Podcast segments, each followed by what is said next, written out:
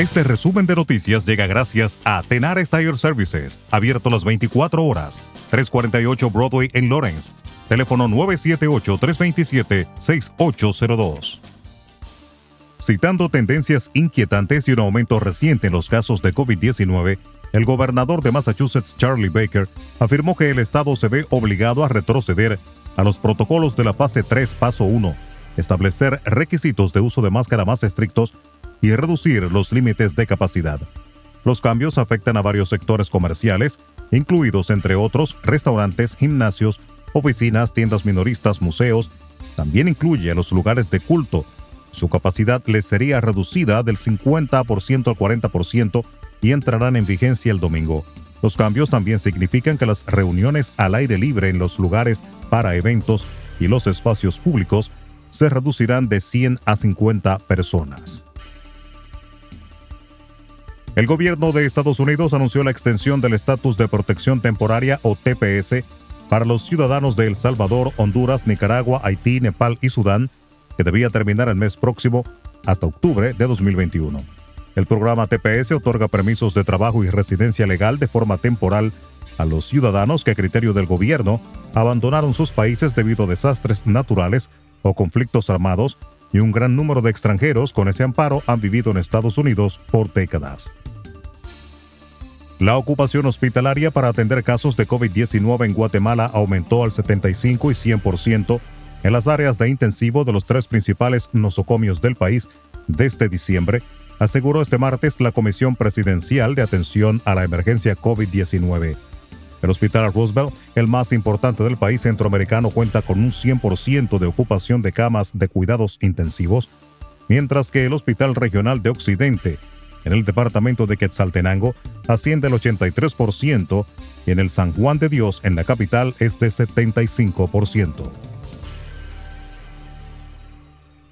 En República Dominicana, el juez José Alejandro Vargas, encargado de la Oficina de Atención Permanente, dictó este martes tres meses de prisión preventiva en contra del imputado Alexis Medina. Declaró su caso como complejo y ordenó que la pena sea cumplida en San Cristóbal.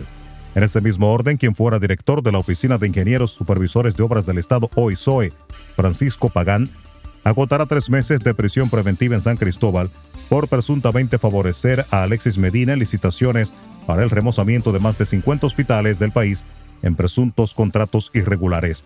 De igual forma, Fernando de la Rosa, exdirector del Fondo Patrimonial de Empresas Reformadas FOMPER, cumplirá también tres meses de prisión en el Centro Penitenciario de San Cristóbal.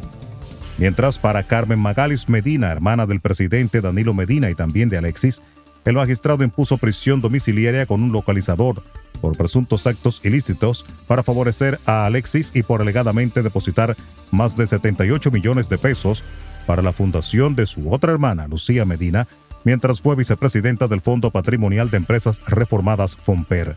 También deberá cumplir prisión domiciliaria el exministro de Salud Pública Freddy Hidalgo, Julián Esteban Suriel Suazo, José Dolores Santana Carmona, Huacal Bernabel Méndez Pineda cumplirán tres meses en la cárcel de San Pedro de Macorís, a Rafael Germosén, el ex Contralor General de la República, también se le colocará el brazalete, impedimento de salida y arresto domiciliario, mientras que al empresario Domingo Antonio Santiago Muñoz se le impuso presentación periódica.